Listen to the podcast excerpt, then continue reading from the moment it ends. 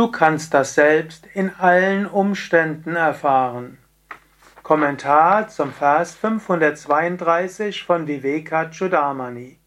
Shankara schreibt, dieses Selbst, das eine ewige Wahrheit ist, manifestiert sich in der Gegenwart der rechten Mittel der Erkenntnis.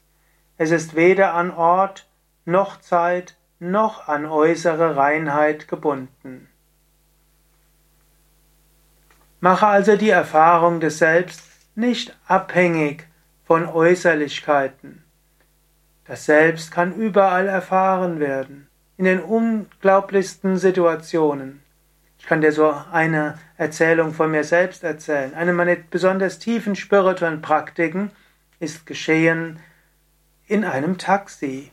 Ich kann mich erinnern, ich war irgendwann in Indien und äh, wollte eigentlich zum Flughafen und dort saß ich im Auto so am Eingang des Shivananda Ashrams und wollte gerade losfahren und der Taxifahrer hat gesagt, one moment please.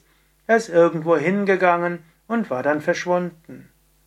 Und während er so verschwunden war, und ich saß dort im Taxi, eigentlich aufgeregt, werden wir noch rechtzeitig kommen, denn irgendwo, er blieb eine ganze Weile weg, müsste ich mir ein neues Taxi suchen, was mache ich?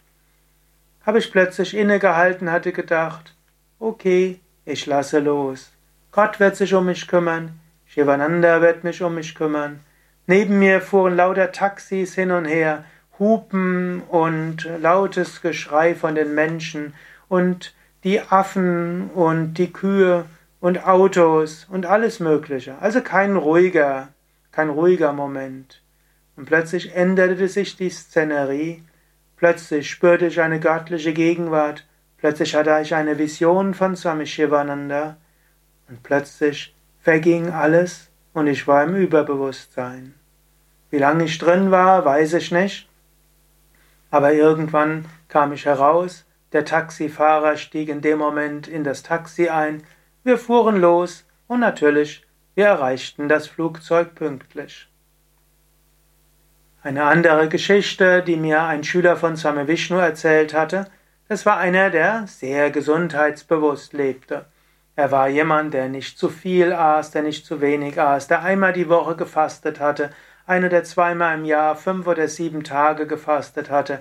Er ernährte sich hauptsächlich von Rohkost, auch etwas anderes. Er machte täglich seine Asanas und Pranayama und Meditation. Er aß fast keinen Zucker und so weiter. Also ein sehr bewusst essender Mensch und ein sehr bewusst lebender Mensch, der auch sehr gesund war. Und er erzählte mir die Geschichte, eines Tages hatte er schon sein Abendessen gegessen und danach wurde er von Same Vishnu gerufen und er ging eben zu Same Vishnu und Same Vishnu bewirtete gerade eine Gruppe von Indern und Inderinnen und lud dann den Swami ein, also Swami Vishnu, der andere war auch ein Swami, er lud den Swami ein, mit ihm zu essen. Der Swami sagte zu Swami Vishnu, Swamiji, ich hab schon gegessen. Und der Swami Vishnu schaute ihn nur an und bedeutete ihn, iss. Denn wenn man mit Indern zusammen ist, dann gehört es sich auch so, dass man isst. Gut, der Swami, der ja eigentlich sehr intensiv mit Gesundheit beschäftigt war und nie zu viel essen wollte, gab sich hin und aß. Und es gab ein reichhaltiges Abendessen. Zum Schluss gab es auch Nachtisch.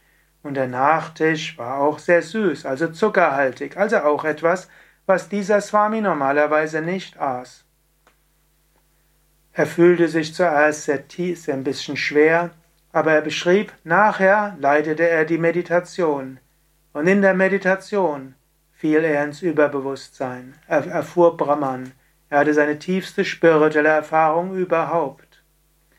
Wie als ein Paradox, er, der normalerweise so gesund lebt und auf alles achtete, jetzt macht er die tiefe Erfahrung, wo er sich eigentlich übergessen hatte und Dinge gegessen hatte, die er normalerweise nicht aß.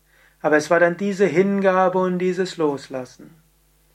So weißt du nicht, wann du die Brahman-Erfahrung machst. Sei immer neugierig. Gott weiß selbst, wie und wo er sich dir enthüllen und offenbaren wird. Für Gott gibt es keine Grenzen.